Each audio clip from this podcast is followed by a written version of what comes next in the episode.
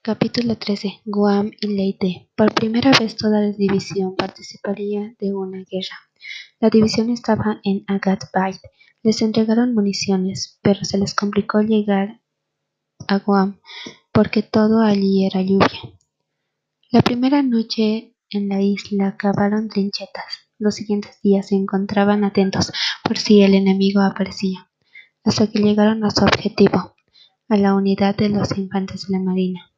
Un día el grupo de Desmond vio a cuatro japoneses. Los, cuatro pronto fueron eliminados. Los soldados permanecieron en la isla para patrullar, pero salieron de Guam pronto para llegar a Leyte, donde tuvieron un combate mucho más duro que en Guam. Desmond perdió a dos amigos allí, pero aún así pudo ayudar a muchos soldados. Al final Leyte no fue un buen lugar para Desmond, ya que ya que perdió a su amigo y el dolor lo invadía. Pero Desmond pidió ayuda de Dios, pidió fuerzas, y así pudo soportar más la tristeza.